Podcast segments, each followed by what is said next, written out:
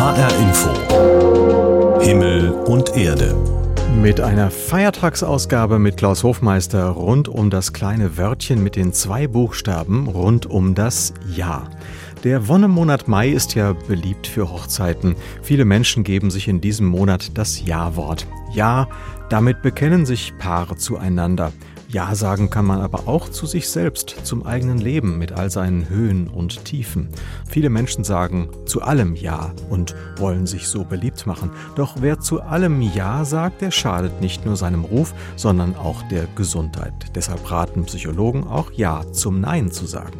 Genau das lernen Kinder in der Trotzphase und lernen sich so abzugrenzen. An Pfingsten sagen wir hier in HR Info Ja zum Leben, das kleine große Wort der Lebenskunst. Ja, sagen wir Dutzende Male am Tag, aber einmal im Leben sagen wir es auch womöglich sehr bewusst und alles andere als unbedacht. Am Traualtar oder beim Standesamt, da sollen es alle hören, das kleine Wort. Was ändert das Wort im Leben eines Paares? Mareike Klausing hat nachgefragt. Sie haben Ja gesagt. Vivian und Philipp aus Frankfurt haben sich letzten September standesamtlich getraut. Bis es soweit war, haben die beiden 28-Jährigen viel auf ihrem gemeinsamen Weg erlebt. Schon seit der Schulzeit sind sie ein Paar. Fast zwölf Jahre. Meilensteine wie Abitur und Studium haben sie zusammen geschafft. Nun sind beide im Beruf angekommen. Da muss man halt auch schauen, wie entwickelt sich dann die Beziehung in dieser neuen Lebensphase. Auch harte Zeiten haben sie gemeistert, als sie einen schweren Unfall in der Familie verarbeiten mussten. Die Erfahrung hat das Paar zusammengeschweißt. Die eine oder andere Krankheit, Verletzungen, Erfolge, Misserfolge, die teilt man miteinander. Das Wichtigste dabei ist die Unterstützung zueinander, egal in welchem Fall.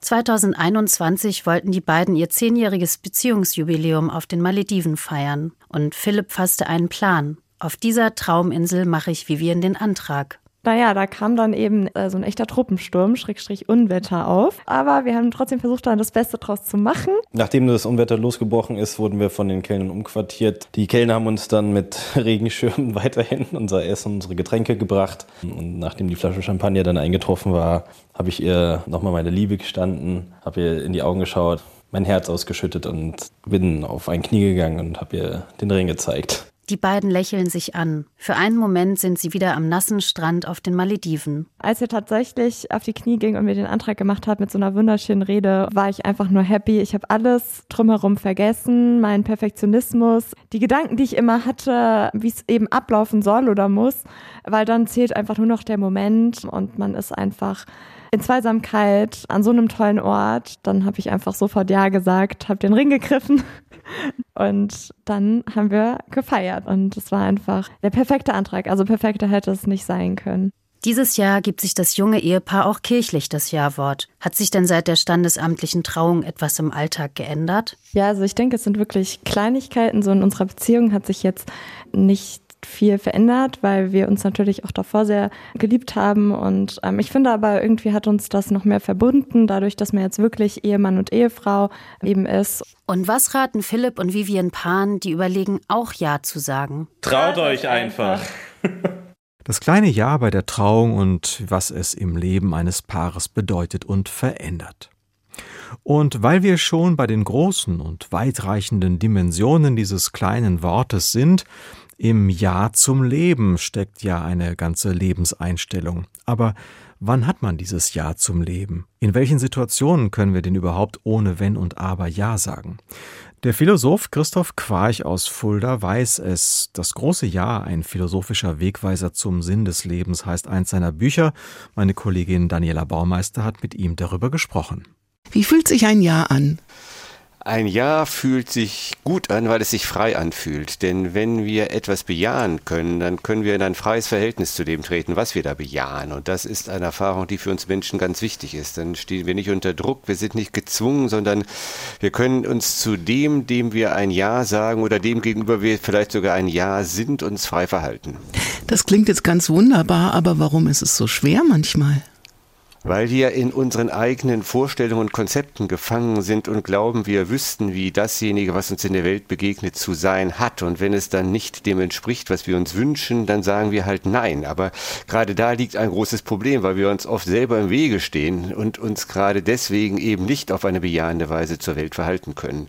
Am Ende liegt es daran, wie wir uns wirklich offen halten für das, was uns in der Welt begegnet. Wenn wir immer nur bei uns sind, dann wird es schwer, ein Ja zum Leben auszusprechen. Wann hat man denn ein Ja zum Leben? Wann kann man das denn aussprechen? Na, ich denke, es hat eben sehr viel damit zu tun, dass wir in der Lage sind und bereit sind, uns einzulassen auf das, was geschieht. Wenn wir also nicht immer nur bei dem sind, wie es sein sollte, sondern wenn wir wirklich beim Sein der Welt selber sind. Und das heißt nun nicht, dass wir alle Details ohne Wenn und Aber bejahen, sondern dass wir dieses grundsätzliche, wenn man so will, dieses substanzielle Ja aussprechen. Und das wird uns eben genau dann möglich, wenn wir offen sind, wenn wir uns von unseren Konzepten und Erwartungshaltung freimachen und wenn wir wir wirklich dem begegnen, was uns, was uns das, das Leben zu sagen hat. Das ist eigentlich alles, woraus es ankommt. Heißt das denn, dass wir auch entscheiden müssen, was wirklich wichtig ist für uns selbst? Wo wir das Ja benutzen und wo eben dann mal nicht? Das heißt es in der Tat. Ähm, und das ist aber auch wieder eine Sache, die nicht nur an uns liegt, sondern die auch wiederum in diesem Gespräch, in dieser Konversation mit dem Leben, wenn man das so formulieren darf, uns quasi zugesprochen wird. Also ich denke, ein großes Problem von uns neuzeitlichen Menschen ist, dass wir immer sehr stark auf uns selber schauen, dass wir in dieser Selbstbezüglichkeit leben und immer noch uns fragen, ja, wie kann ich jetzt für mich den größten Vorteil herausholen? Und dass wir dann eben gar nicht den Anspruch, den Zuspruch äh, vernehmen können, den andere Menschen oder eben eben auch die Natur oder die Welt an sich uns zuspricht. Und genau das ist es dann eben, was uns letzten Endes taub macht für das, was ist. Das Ja ist ja eigentlich immer eine Antwort. Ja? Wir können nicht einfach so aus uns heraus, aus eigenen Stücken irgendwie jetzt in die Welt hinaustreten und Ja brüllen, ja? sondern wir reagieren, indem wir Ja sagen auf das, was uns angeht und das, von dem wir es zulassen, dass es uns etwas angeht. Ist es vielleicht ganz einfach, wenn man es runterbricht auf Sinn ist etwas, was begeistert, was hinreißt, was Freude macht? Ja, so einfach ist es aber nicht. Wir stehen uns eben auch gerade an dem Punkt oft selber im Wege. Aber in der Tat, Sinn hat auch von Alters her, das wussten die Philosophen und die Denker zu allen Zeiten, viel mit Geist zu tun. Und da, wo uns Begeisterung zuteil wird, da ist auch der Sinn schon sehr nahe. Ganz einfach deswegen, weil wir uns dann eben auch in diesem gesteigerten Lebensgefühl äh, befinden. Wir sind dann von Freude erfüllt, weil eben etwas da ist, was zu uns spricht. Und wieder sind wir an dem Punkt, an dem wir jetzt schon mehrfach waren. Wir können den Sinn nicht aus eigenen Stücken machen, wir können ihn nicht herstellen, sondern wir können uns auf ihn einlassen, so wie wir uns eben auch auf dieses Element des Begeisterns einlassen können.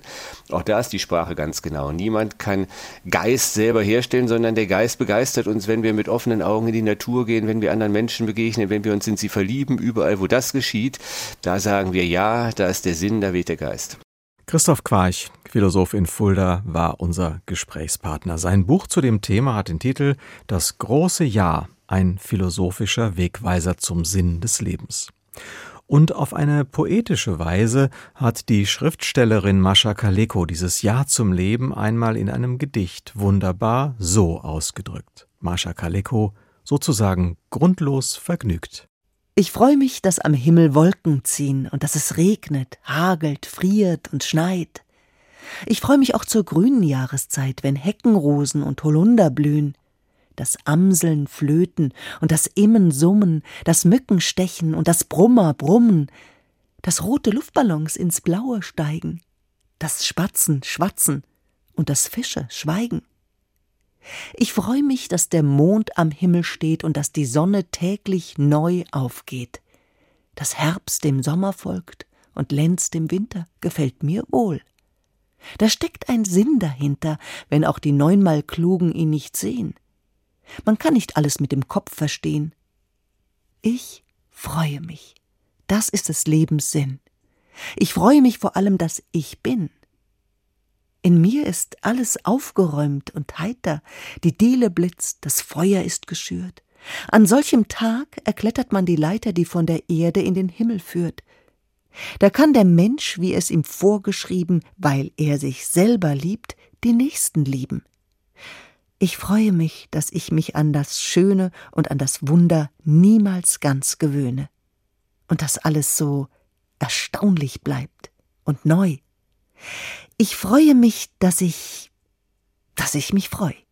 Mascha Kaleko in ihrem Gedicht sozusagen grundlos vergnügt. Ja ist ein sympathisches Wort. Es ist nun mal uneingeschränkt positiv und das macht Freude, das weckt Kraft. Yes, we can, sagte Barack Obama in seinem Wahlkampf und das Positive weckt tatsächlich Lust und Zuversicht. Und ein bisschen von diesem positiven Kuchen möchten auch Firmen haben, die gezielt Ja-Botschaften für ihre Zwecke nutzen oder sogar eine Marke schaffen mit dem kleinen Wörtchen Ja. Wer kennt sie nicht? Die weißen Verpackungen mit dem blauen Logo drauf. Ja, die Handelsmarke von Rewe ist die günstige Alternative zu den teuren Markenprodukten. Egal ob bei Chips, Nudeln, Schokolade, Wurst, Käse, Getränken oder Drogerieprodukten. Quasi allem, was es im Supermarkt gibt. Michael Lingenfelder, Marketingprof an der Uni Marburg. Die Zielsetzung, gar keine große Markierung, gar keine hochqualitative Aufmachung der Marke mitzugeben, sondern ganz simpel, ganz schlicht zu bleiben. Um den Verbrauchern zu signalisieren, du zahlst nur den Inhalt, nicht aber das Drumherum. Genau deswegen ist die Marke auch so preiswert. Auf den Markt gekommen war sie 1982 mit gerade einmal 28 Produkten.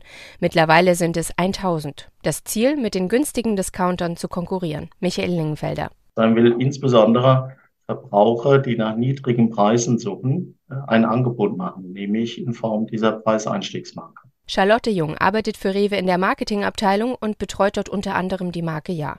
Wie der Name genau entstanden ist, weiß heute bei Rewe niemand mehr so genau. Aber Charlotte Jung geht davon aus, dass die Entschlossenheit hinter der Botschaft eine entscheidende Rolle gespielt habe. Ja, es hat irgendwie so was Positives. Es soll kein Verzicht sein im Sinne von, ähm, ich, ich muss jetzt hier irgendwie sparen und ich lasse was weg, sondern so ein ganz selbstbewusstes, positives Ja. Das sind die Artikel, zu denen ich äh, zugreifen kann. Die Marke habe mittlerweile einen gewissen Kultstatus erreicht. Auch wenn hier Ja gesagt wird zum günstigen Preis und der guten Qualität, findet sie auch ein kreatives Publikum, das den Slogan für sich nutzt. Auf Hochzeiten sieht man es immer wieder, auf so Geschenketischen steht, dann machen die Leute, machen so einen kleinen äh, Korb und sagen einfach irgendwie ähm, das auch unter dem Motto Ja. Nicht, weil die Produkte so gut passen, sondern weil einfach ähm, der Markenname Ja einfach so schön auch zu einer Hochzeit passt.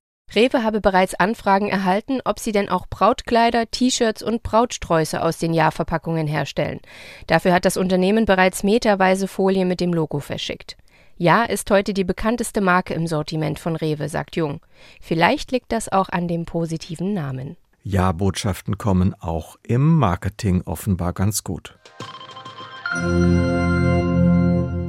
Der Mai ist ein beliebter Hochzeitsmonat. Früher ging man dazu selbstverständlich vor den Traualtar, aber es wächst nun eine Generation heran, die nicht mehr selbstverständlich kirchlich aufgewachsen ist und die dann dieses Jahr in einem feierlichen Rahmen selbst gestaltet, zum Beispiel auch mit Hilfe von Freunden. Heiraten ohne die Profis von der Kirche ist unter den um die 30-Jährigen inzwischen fast schon normal.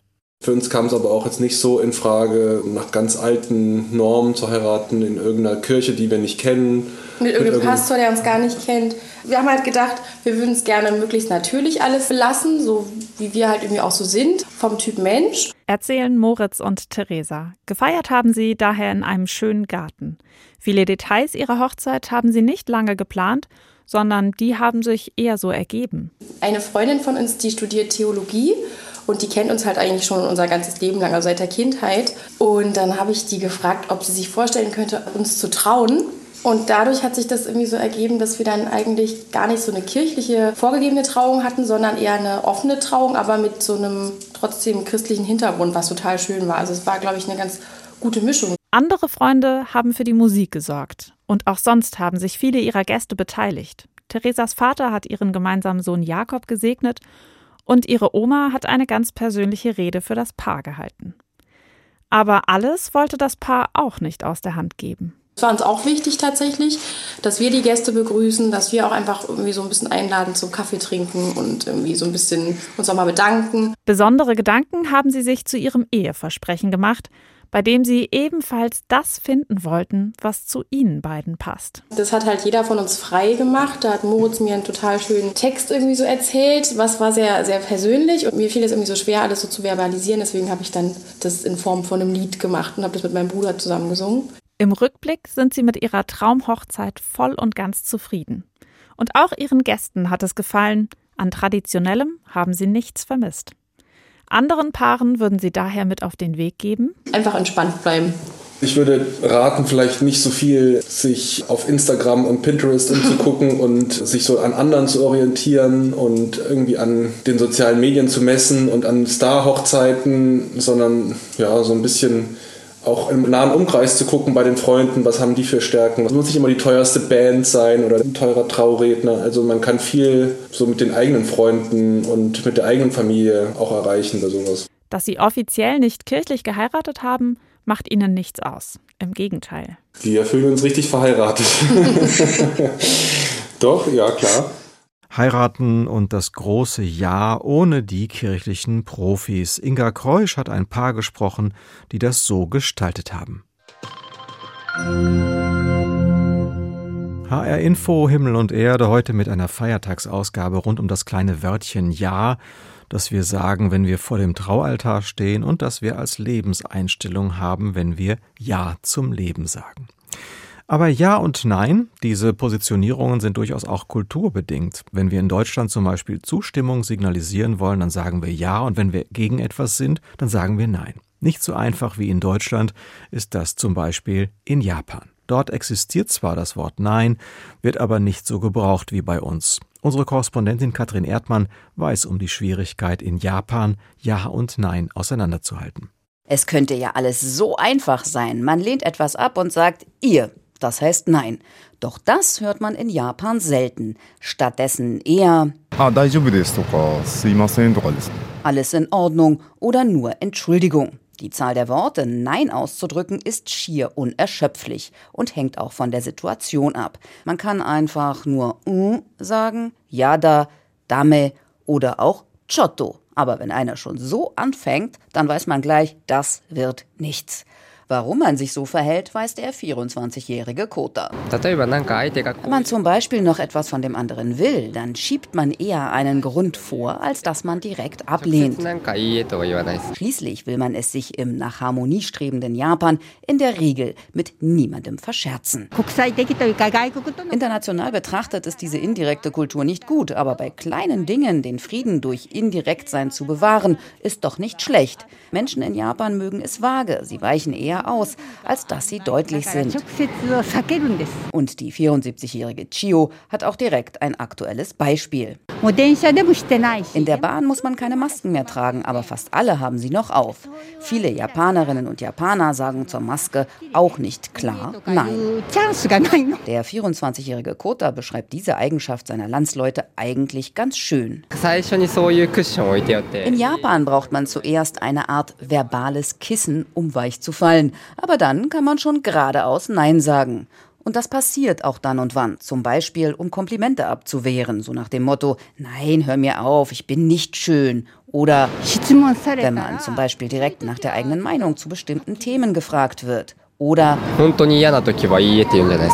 wenn man wirklich richtig genervt ist, dann sagt man klar Nein. Auffällig dabei ist, auch wenn die Japaner es selbst eher indirekt lieben, sind sie anderen gegenüber offenbar tolerant. Das ist eben ein direkter Typ. Ich empfinde das nicht als schlimm.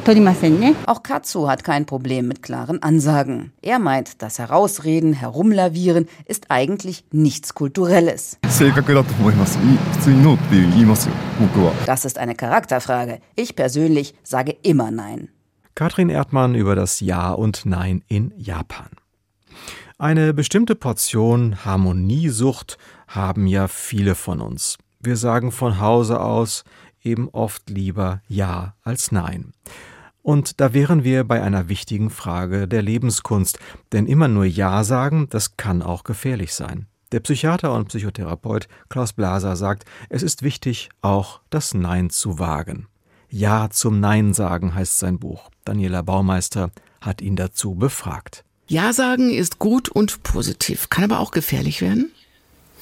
Naja, gefährlich ist vielleicht nicht das richtige Wort, aber man kann es vielleicht im Nachhinein bereuen, wenn man zu schnell Ja gesagt hat oder nicht nachgespürt hat, ob das Ja auch wirklich stimmig ist und ob das Ja Kraft gibt. In welchen Situationen kann das denn passieren?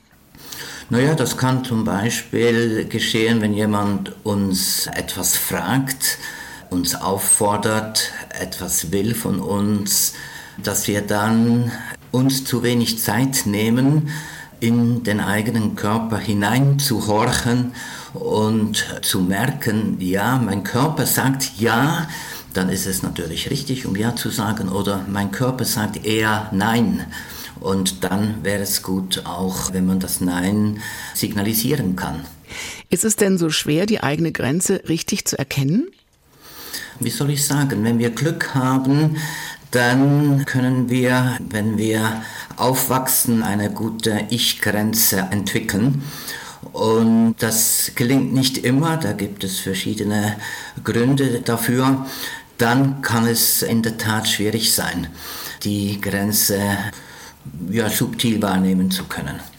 Dann sind wir ja schon richtig drin in Ihrem Trainingsprogramm. Wie finde ich denn meine eigene innere Grenze in Klammern rechtzeitig? Die Ich-Grenze umgrenzt die Innenwelt. Also die Grenze gibt unserer Innenwelt einen Schutz.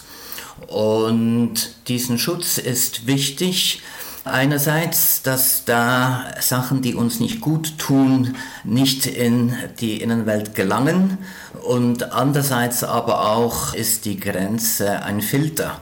Also das heißt, sie kann auch Wichtiges reinlassen. Und man kann sich das wie ein Membran vorstellen, der in beide Richtungen äh, durchgängig ist. Oder man kann sich das auch wie ein Gartenzaun vorstellen, wo es ein Tor hat und ich das Tor selber öffnen und schließen kann. Das heißt, es geht auch erstmal um die eigene Wahrnehmung und das muss man ein bisschen schärfen. Ganz genau. Es geht um die Wahrnehmung und um das Bewusstsein, wo ich mit meiner Aufmerksamkeit bin. Bin ich bei mir? Bin ich achtsam? Bin ich mit meinem Körper leiblich verbunden? Oder bin ich eher mit meinen Gedanken woanders? Dann bin ich außerhalb des Innenraums. Und diese Bewegung von innen nach außen, wenn ich diese bewusst mache, dann überquere ich ja jedes Mal meine Ich-Grenze und so kann ich das Bewusstsein für diese Schwelle oder für diese Grenze stärken. Klaus Blaser, der Psychotherapeut und Psychiater. Sein Buch zum Thema heißt Ja zum Nein sagen. Ja zum Nein, das lernen Menschen ja an der Schwelle vom Kind zum Jugendlichen in der Nein-Phase der Pubertät und noch früher in der Trotzphase. Für Erziehende ist das kein Spaß, für die Kleinen aber ein wichtiger Lernschritt. Komm, wir müssen los. Zieh bitte deine Schuhe an. Nein, ich will doch spielen. Diese Situation kennen wahrscheinlich viele. Mit Blick auf die Uhr kommt man als Eltern langsam ins Schwitzen, während der Dreijährige seinen eigenen Kopf hat.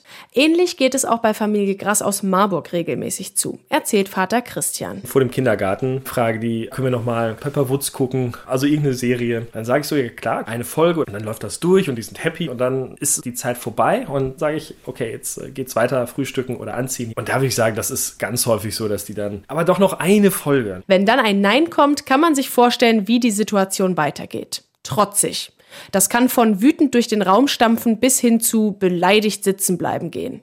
Das kennt auch Grundschullehrerin Susanne Brückmann. Sie hat eine Tochter und erinnert sich noch lebhaft an das Kleinkindalter. Durch ihr Studium hat sie aber auch noch mal einen professionellen Blick auf diese Phase. Sie bemerkt ihre Bedürfnisse, ihre Wünsche. Sie hat natürlich auch viel mehr Wünsche, die sie entwickelt. Ne? Es geht nicht mehr nur um versorgt sein, gegessen, getrunken haben und so weiter, sondern es geht um Entdecken, um das, wo vielleicht auch eine Grenze aufgezeigt wird. Warum ist die da? Das ist spannend. Expertinnen und Experten sagen, Kinder entdecken zwischen dem zweiten und dritten Lebensjahr ihren eigenen Willen und wollen den auch durchsetzen. Wenn das nicht klappt, gibt es auch mal Geschrei oder Tränen. Das gehört zur Entwicklung dazu. Am Ende heißt es einfach, der Willen des Kindes kollidiert mit dem der Eltern. Und je nach eigener Verfassung kann so eine Situation dann auch mal eskalieren. Oder man schafft es, das Kind zu begleiten und ihm da durchzuhelfen. Mit klaren Ansagen, aber auch Verständnis, findet Susanne Brückmann. Wenn die Kinder älter werden, kann man auch noch mal mit ihnen sprechen. Und da hat sie schon auch das Verständnis entwickelt, dass wir danach noch mal darüber gesprochen haben. Ich gesagt habe, Lotta, ich bin jetzt echt sauer, weil ich erschöpft bin, weil wir gehen wollten, weil ich dich so gerne zu deinen Freundinnen bringe, aber es für alle gerade anstrengend war. Mit etwas Glück klappt es dann beim nächsten Mal besser. Vielleicht aber auch nicht. Generell testen Kinder Grenzen unterschiedlich stark aus. Aber eins haben die meisten Eltern auch gelernt, es ist alles nur eine Phase. Anna Spieß über die Trotzphase. Da muss man das Nein ausleben dürfen, wie auch später in der Pubertät. um zu einem gesunden Ja zum Leben zu gelangen. Ein kleines Wort mit großer Bedeutung, das war die Feiertagsausgabe von Himmel und Erde über das Ja zum Leben mit Klaus Hofmeister und Interviews zum Thema steuerte Daniela Baumeister bei. Ihnen weiter einen schönen Feiertag mit HR Info.